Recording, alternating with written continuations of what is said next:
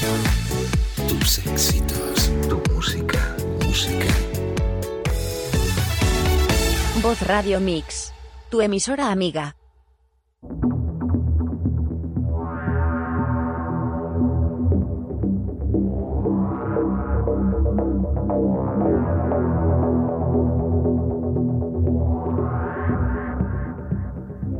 ¿Existe un más allá? ¿Hay vida en otros planetas? ¿A dónde vamos después de trascender? ¿Existen los universos paralelos? ¿Se puede viajar en el tiempo? Comienza Plano Oculto. Dirige y presenta Lola Moreno.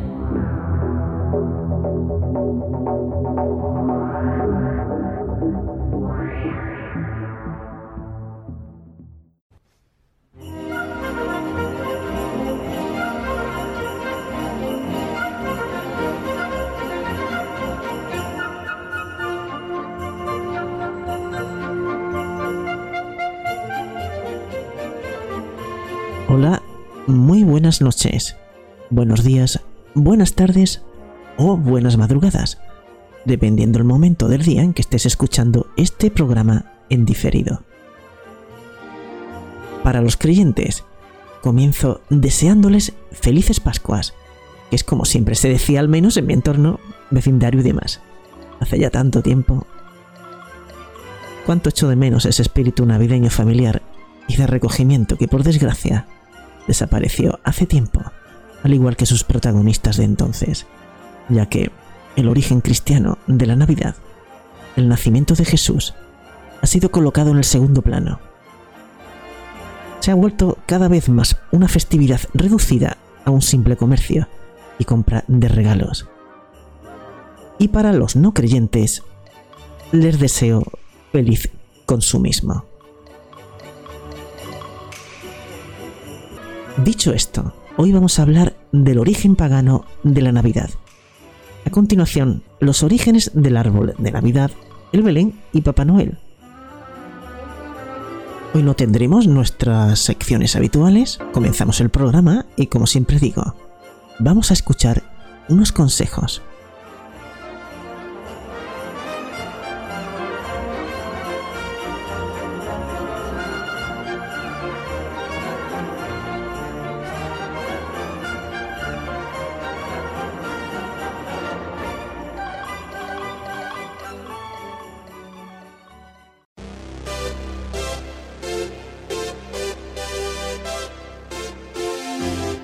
Envía una nota de voz de WhatsApp al 643 030 774 o un correo electrónico a planoocultomisterio.gmail.com.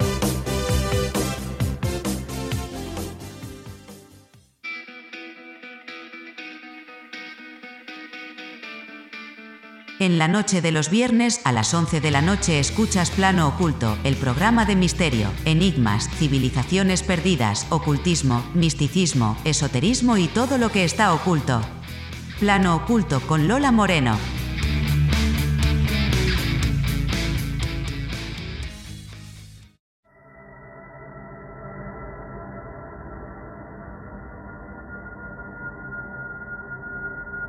El origen pagano de la Navidad. Aunque normalmente asociamos el origen de la Navidad a los mitos cristianos y al catolicismo, puesto que representa el nacimiento del niño Jesús, en realidad esto es un error, al menos tal y como tenemos hoy en día aceptada la Navidad. Precisamente por esa duda entre Navidad pagana y Navidad cristiana, hubo un caso en 1990 en el que la Junta Escolar de Solon, Ohio, decidió eliminar todas las representaciones de la Navidad en cualquier ámbito escolar, puesto que era una práctica en contra del Estado laico de la ciudad, es decir, no respetaba la separación entre Iglesia y Estado.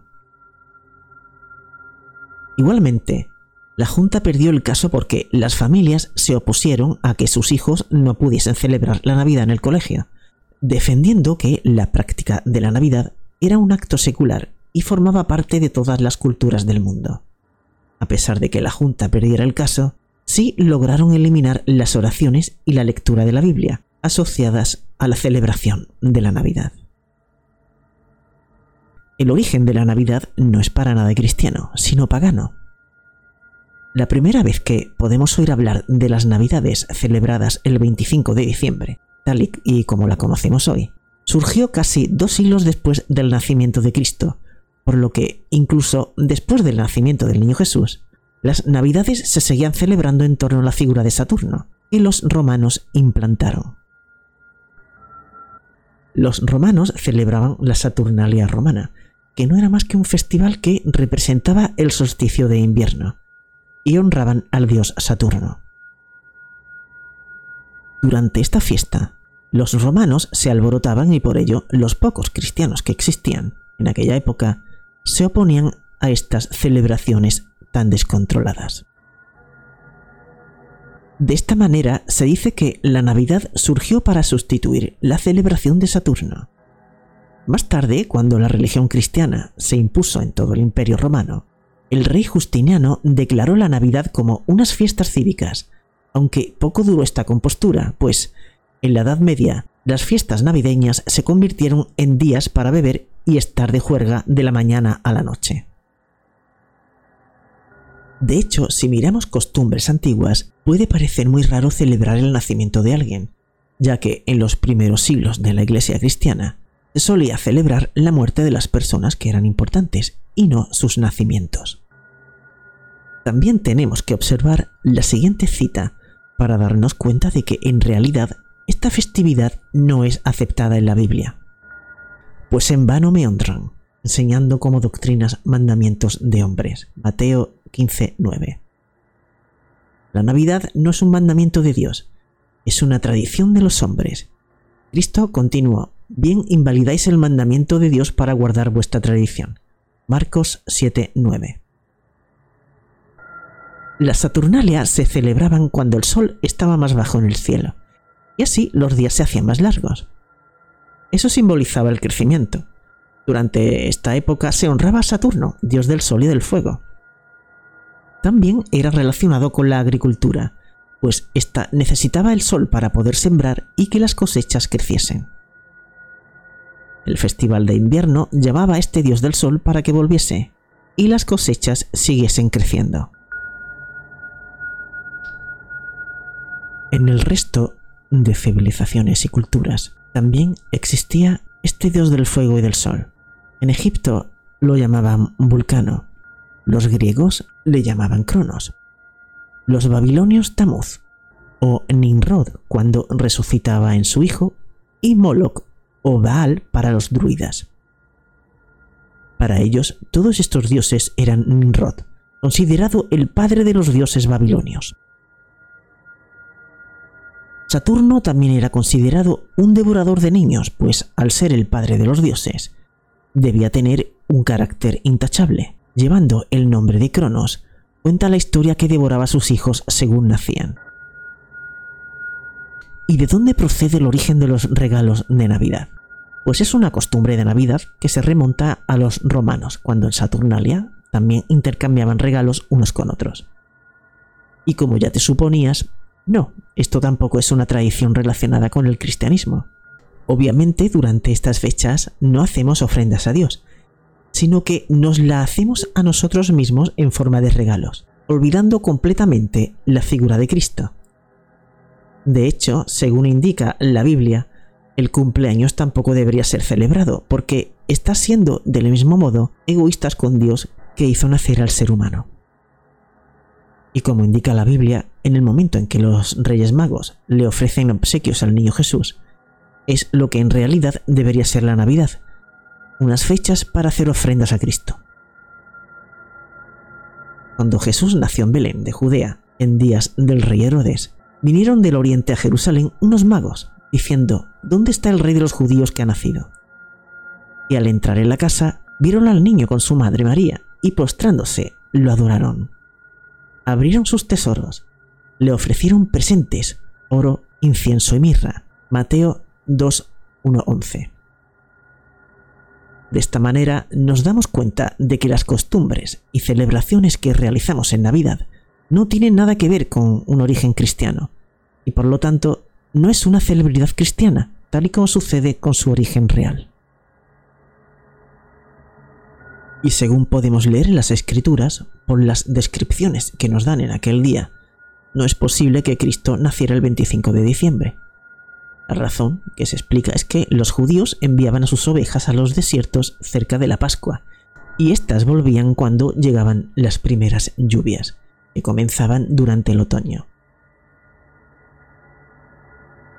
Cuando Jesús nació, las ovejas pastaban al aire libre, por lo que todavía no había llegado octubre, por lo que es difícil encajar el nacimiento de Jesús el 25 de diciembre y este ha tenido que ser a finales de septiembre o principios de octubre. Y así lo explican las escrituras. En la misma región había pastores que estaban en el campo, cuidando sus rebaños durante las vigilias de la noche. Lucas 2.8. Pero entonces, ¿por qué asociamos el 25 de diciembre a la Navidad? La época de los romanos, la Saturnalia se celebraba y todos se intercambiaban regalos entre ellos. Para esta cultura, el 25 de diciembre se celebraba el nacimiento de Mitra, el dios iraní de la justicia. También el 1 de enero celebraban el año nuevo decorando sus casas con luces y dando regalos a pobres y a niños. Para entonces, habían adquirido otras costumbres germánicas y celtas como el tronco navideño, los abetos y la comida. Estas costumbres eran también las propias del festival de Navidad. El 25 de diciembre no fue elegido para la Navidad porque fuese el nacimiento de Cristo, sino porque era la mejor forma de sustituir la Saturnalia, la celebración pagana que cuando el mundo eclesiástico se impuso, debía ser totalmente exterminada. Y la explicación más consistente de los historiadores es que el origen de la Navidad estuvo relacionado con una serie de decisiones tomadas por los altos mandos de la Iglesia cristiana en los siglos III y IV. Entre ellas se considera como la más determinante la moción del Papa Julio I en 350 para establecer la Navidad el 25 de diciembre. Esto fue decretado cuatro años después por el Papa Liberio. El porqué de la elección de esta fecha se relaciona con la necesidad de la reciente oficializada religión cristiana de imponerse sobre los tradicionales cultos paganos romanos. En diciembre se celebraba en el gran espacio ocupado por el Imperio Romano el culto a Saturno, dios de la agricultura, principal sustento y actividad económica de estos pueblos. Las Saturnales se realizaban del 17 al 23 de diciembre, los días más cortos del año, y luego el 25 de diciembre se consideraba el nacimiento del nuevo sol. La Iglesia cristiana eligió entonces el 25 de diciembre como día del nacimiento de Jesús, como estrategia en su proceso de expansión, en el que sistemáticamente buscó absorber y fusionar sus celebraciones con los ritos paganos de los diversos pueblos convertidos. El ritual de la Navidad fue evolucionando con los siglos. Lo que festejamos hoy es muy distante de estas primeras Navidades y responde principalmente a costumbres originarias del siglo XIX y a la influencia de la sociedad de consumo. De todos modos, la verdadera historia del origen de la Navidad no debe distanciarnos de nuestras creencias personales y familiares, puesto que la esencia de estas fiestas trasciende lo histórico y reside en lo espiritual, y está muy bien que así sea.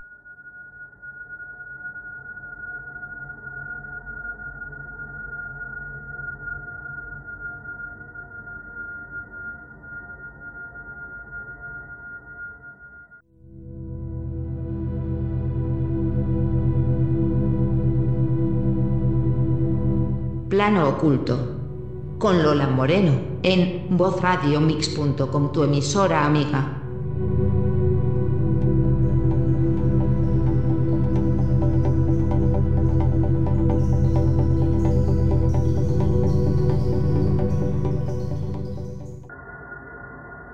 Y ahora seguimos con los orígenes del árbol de Navidad.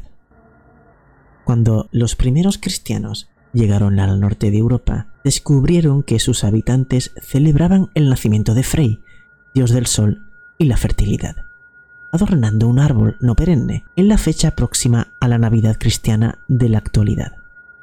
Este árbol simbolizaba al árbol del universo llamado Yggdrasil, en cuya copa se hallaba Asgard, la morada de los dioses, y el Valhalla, el palacio de Odín, y en las raíces más profundas estaba el Heim, el reino de los muertos.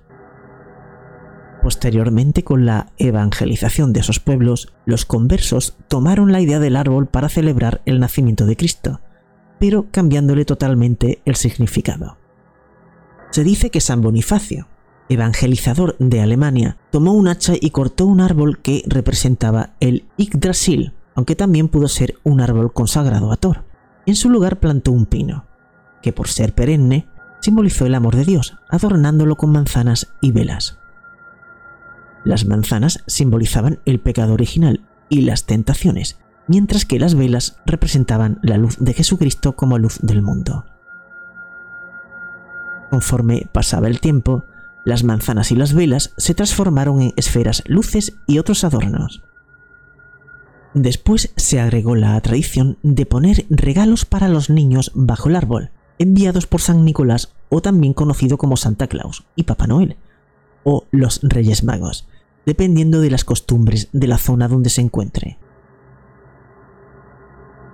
Es posible que el primer árbol navideño, como se conoce en la actualidad, surgiera de Alemania, donde se implantó por primera vez en 1605, para ambientar el frío de la Navidad, comenzando así su difusión.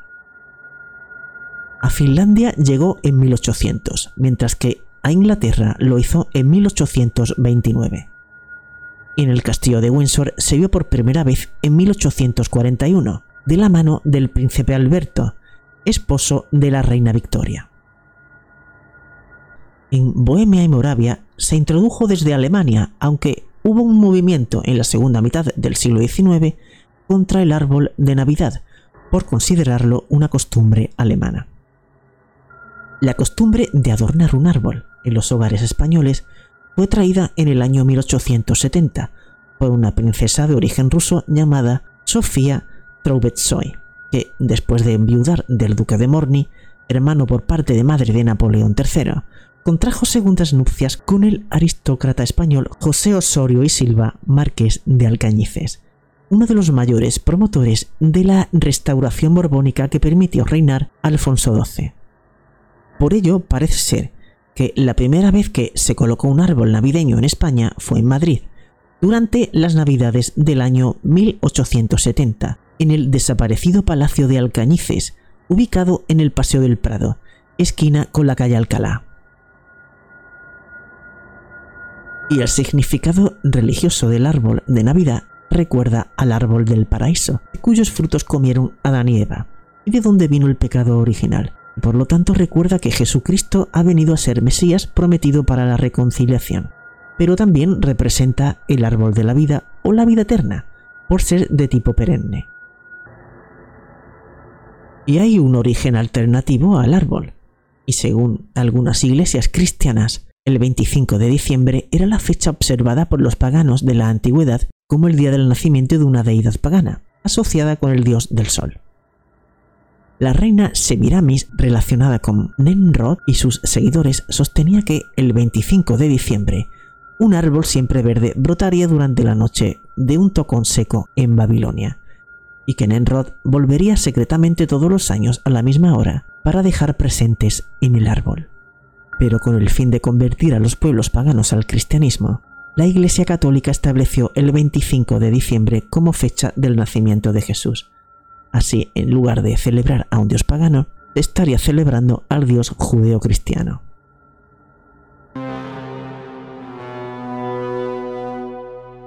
Plano oculto. Voz Radio Mix. Con Lola Moreno.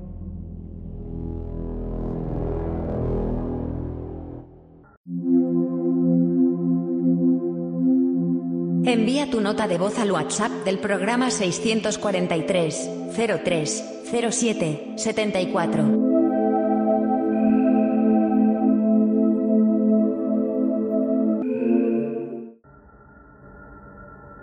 Y ahora vamos a ver de dónde procede la tradición del Belén.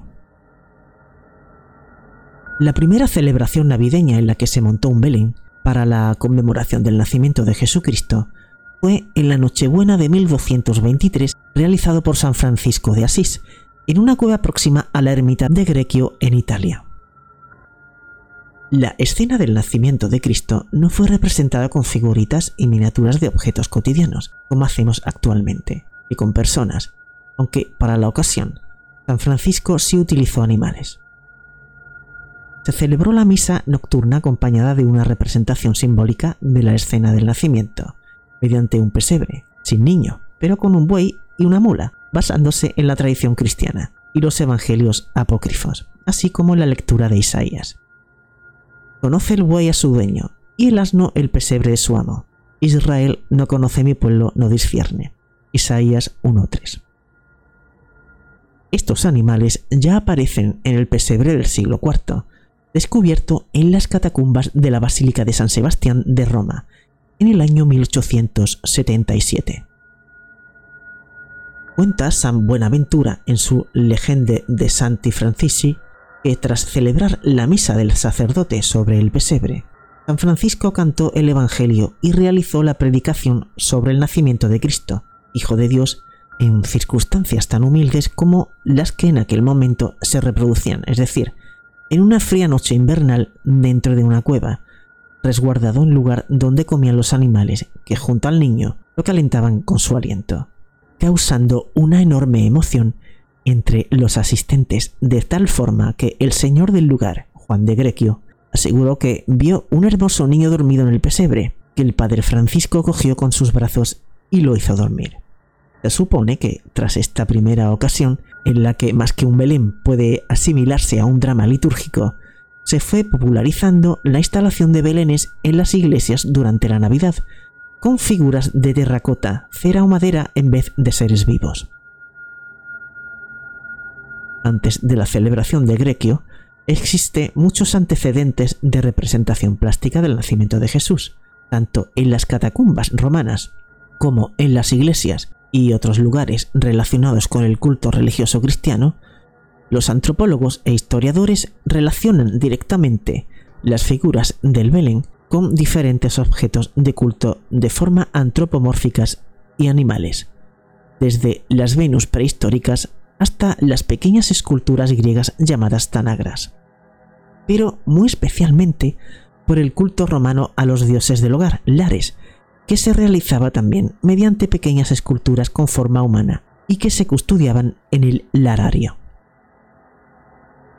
A partir del siglo XIV, fundamentalmente a través de los frailes franciscanos, cuya regla consistente en estricta pobreza, humildad, sencillez y cercanía al pueblo, frente a órdenes más ricas y cercanas al poder político, se avenía muy bien con el humilde nacimiento del Mesías, por lo que usaron su representación como elemento de predicación, considerándose por tanto el pesebre un invento franciscano, cultivado especialmente por estos y por las restantes órdenes franciscanas como las clarisas y los capuchinos.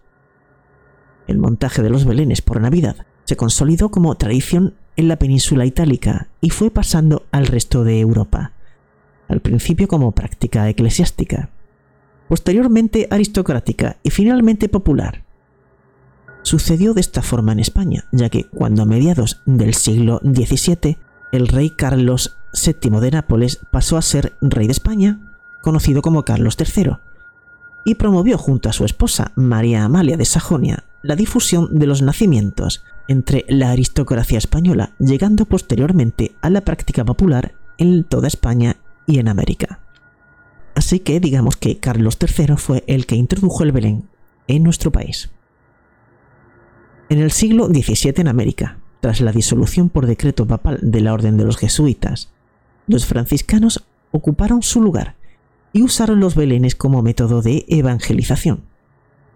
Allí son habitualmente anacrónicos, ya que incluyen animales y plantas americanas que en Palestina no se conocían en tiempos de Jesús, como los guajolotes, agüeyes y nopales, que son los chumbos, pero que recuerdan el carácter rural de la escena.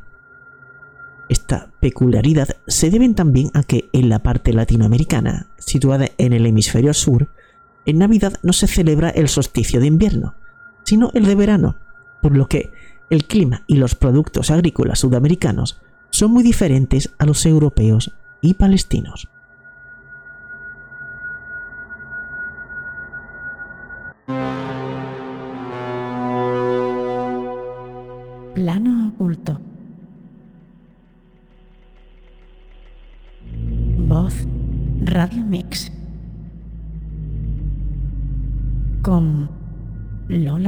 Moreno.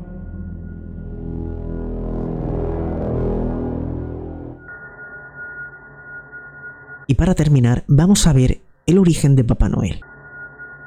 Nicolás de Bari, mejor conocido como San Nicolás, fue un obispo nacido en la ciudad de Patara en la región de Licia de Asia Menor. Según la leyenda tradicional, Nicolás de Bari fue hijo de dos padres cristianos de ascendencia griega, con una abundante riqueza. Luego del fallecimiento de sus padres, Nicolás de Mira repartió la riqueza de sus padres a gente en situación de pobreza. Y uno de los mayores actos de generosidad que Nicolás realizó fue el donar su riqueza a un devoto que gastó toda su riqueza debido a la conspiración y envidia de Satanás el hombre no podía pagar dotes para sus tres hijas.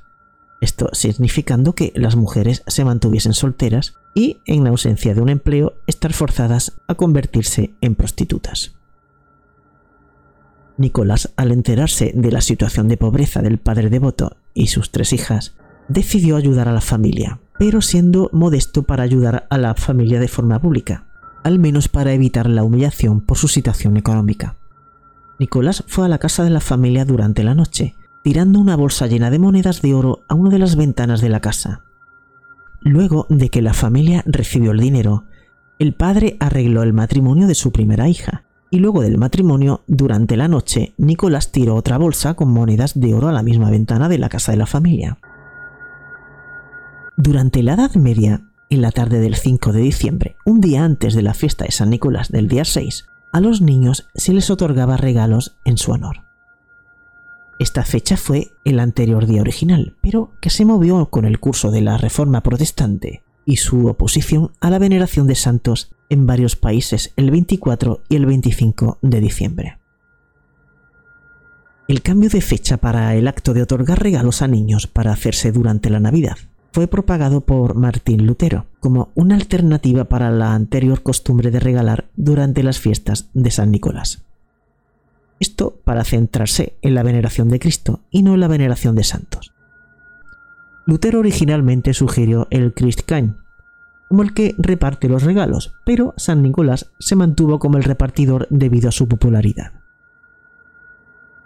Nicolás es un personaje legendario inspirado en las leyendas tradicionales de Nicolás de Bari. Tanto el personaje como las tradiciones que incluyen a este personaje como son las fiestas de San Nicolás, el 5 de diciembre, el 19 de diciembre según el calendario juliano, son bien conocidas y celebradas en países como Austria, Croacia, Eslovaquia, Eslovenia, Hungría, Luxemburgo, Polonia, República Checa y Ucrania.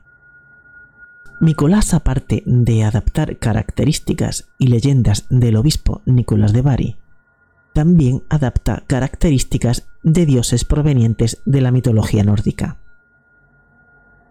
Luego de la extensión del cristianismo por el mundo occidental, este adoptó las celebraciones y festividades que se consideraban paganas. Entre estas destacaba la costumbre de los pueblos nórdicos de obsequiar regalos durante el solsticio de invierno.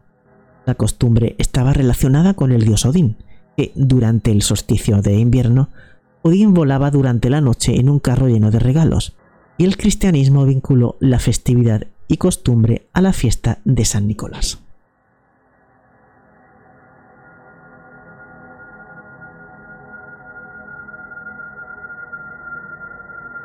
La costumbre de entregar regalos a los niños tiene múltiples precedentes y variantes regionales. En algunos países este personaje recibe el nombre de Papá Navidad, traducido en su lengua, Father Christmas, Per Noel, Babo Natale, y en España y otros países de habla hispana se ha castellanizado la palabra francesa Noel como Noel. En la antigüedad, en Roma se celebraban fiestas a mediados de diciembre, que ya lo hemos dicho, en honor a Saturno, Cronos para los griegos, al final de los cuales los niños recibían obsequios de todos los mayores. En otra época posterior, cuando el mito de San Nicolás aún no se había corporizado, igualmente existían otras tradiciones, como la de los niños italianos, que recibían regalos de una, de una hada llamada Befana. En Cataluña y algunas zonas de Aragón es un tronco mágico llamado tío o tío de Nadal. Mientras que en algunos pueblos vascos y navarros se mantiene la tradición de realizar cuestaciones y recogida de aguinaldos la víspera o el día de San Nicolás, está ampliamente extendido que los regalos de Navidad los reparta el carbonero o lanchero y en los valles de Vizcaya y alrededores también Iratzuac duendecillos con gorros verdes de armiño. En ciertas zonas del centro de Galicia se oye la leyenda del apalpador, que llegaba el día de Navidad a palpar las barrigas de los niños, dejando castañas a los niños más delgados, para que engordaran, carbón a los mejores alimentados, para que calentaran la casa. Con el tiempo y con los prodigios conocidos de San Nicolás, este fue reemplazado a algunos de estos personajes paganos. Y ahora vamos a ver la transformación de San Nicolás a Santa Claus y Papá Noel. Se cree que el paso de la imagen de San Nicolás a la de Santa Claus sucedió alrededor del año 1624, cuando los inmigrantes holandeses fundaron la ciudad de Nueva Ámsterdam, más tarde llamada Nueva York. Obviamente llevaron con ellos sus costumbres y mitos, entre ellos el del Sinterklaas, la fiesta de su patrono, cuya festividad se celebra en Holanda entre el 5 y el 6 de diciembre. En 1809, el escritor Washington Irving escribió la sátira Historia de Nueva York, en la que deformó al santo neerlandés Sinterklaas, en la burda pronunciación angloparlante Santa Claus. Más tarde, el poeta Clement Clark Moore publicó en 1823 un poema donde dio cuerpo al actual mito de Santa Claus, basándose en el personaje de Irving. En ese poema se hace mención de una versión del personaje que, aunque gordo, es ágil como un duende y que regala juguetes a los niños en la víspera de Navidad, y que se transporta en un trineo tirado por ocho renos, y aún no incluye a Rudolf. Posteriormente, hacia 1863, adquirió la actual fisonomía de gordo barbudo y bonachón, como se le conoce actualmente. Esto fue gracias al dibujante alemán Thomas Nast, quien diseñó este personaje para sus tiras navideñas de Harper Weekly. Allí adquirió su vestimenta y se cree que su creador se basó en las vestimentas de los obispos de viejas épocas para crear este San Nicolás, que en ese momento ya nada tenía que ver con San Nicolás de Mira o San Nicolás de Bari. A mediados del siglo XIX, el Santa Claus estadounidense pasó a Inglaterra y de allí a Francia, donde se fundió con Bon Noel, el origen de Papá Noel, quien tenía parecido físico con Santa Claus, pero vestía de blancos con vivos dorados. Igualmente, a fines del siglo XIX se crearía, a partir de un anuncio estadounidense de la Lomen Company, la tradición de que Papá Noel procedería del Polo Norte y se popularizarían completamente los renos navideños como medio de transporte de Santa Claus. Igualmente, ya en el siglo XX, la empresa Coca-Cola encargó al pintor Haddon Slumblom que remodelara la figura de Papá Noel para hacerlo más humano y creíble. Esta versión data de 1931. En este punto, sin embargo, se debe aclarar que es solo una leyenda urbana, la creencia de que el color rojo y blanco de Santa Claus tenga su origen en los anuncios que la marca Coca-Cola empezó a hacer a partir de 1931, aunque sí es cierto que contribuyeron a la popularización de estos colores y del mito. Hay muchas ilustraciones y descripciones casi fidedignas anteriores al anuncio, como la de Thomas Nast de 1869 o de San Nicholas Magazine de 1926, entre otras. Y eso sin considerar además que las antiguas representaciones religiosas del obispo de San Nicolás de Mira o San Nicolás de Bari, en la que es común el color rojo y blanco de la vestimenta religiosa, si bien es cierto que desde mediados de 1800 hasta principios de 1900 no hubo una asignación concreta al color de Santa Claus, siendo el verde uno de los más usados. Por lo tanto, se considera que la campaña masiva de Coca-Cola fue una de las principales razones por las cuales Santa Claus terminó vestido de rojo y blanco. En cuanto a la morada de Papá Noel, como la leyenda se originó en el hemisferio norte a principios del siglo XX, se esparció la idea de que vivía en el Polo Norte. Sin embargo, se debe recordar que existe otros lugares cercanos postulados como su hogar, los cuales son la Laponia sueca, la Laponia finlandesa y Groenlandia, puesto que el Polo Norte está en medio del Océano Ártico. Así que, en la actualidad, el mito cuenta que Santa Claus viviría en las proximidades del Polo Norte junto a la señora Claus y una gran cantidad de duendes navideños, que le ayudan a la fabricación de los juguetes y a otros regalos que le piden los niños a través de cartas. Para poder transportar los regalos, Papá Noel los guardaría en un saco mágico y los repartiría a las 12 de la noche del día 25 de diciembre, en un trineo mágico volador, tirado por renos navideños, dirigidos por Rudolf, un reno que ilumina el camino con su nariz roja, brillante y potente, siendo el último en agregarse a la historia.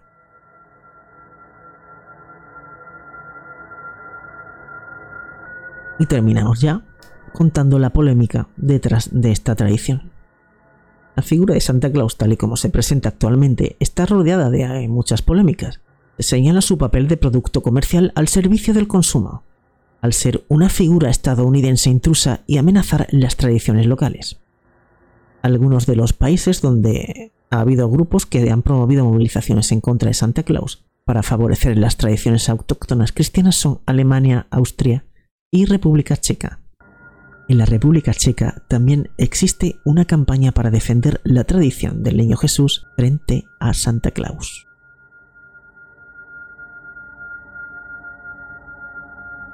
Verás, hay 400 mil millones de estrellas solo en nuestra galaxia.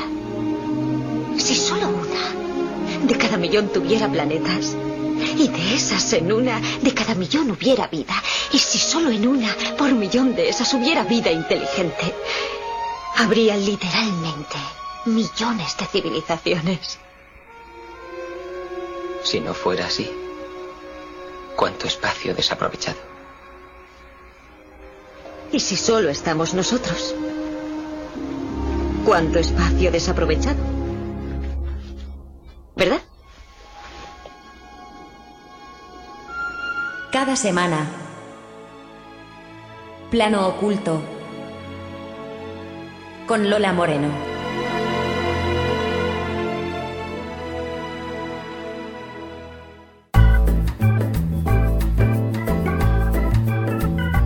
¿Todavía no eres fan de Plano Oculto? Ahora lo puedes ser. Es tan sencillo como pulsar en el botón azul apoyar. De esta manera podrás disfrutar de los episodios extras y escuchar los programas en abierto sin publicidad. Puedes aportar desde una mínima cantidad, lo que cuesta un café o una caña en tu bar favorito o la cantidad que desees. Disfruta del contenido de este podcast.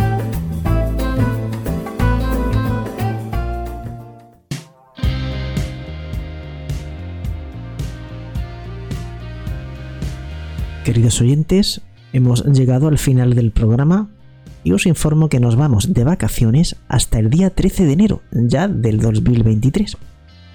El equipo y yo os deseamos un feliz año nuevo y si es posible que sea mejor que este que está a punto de terminar. Buenas noches y feliz semana.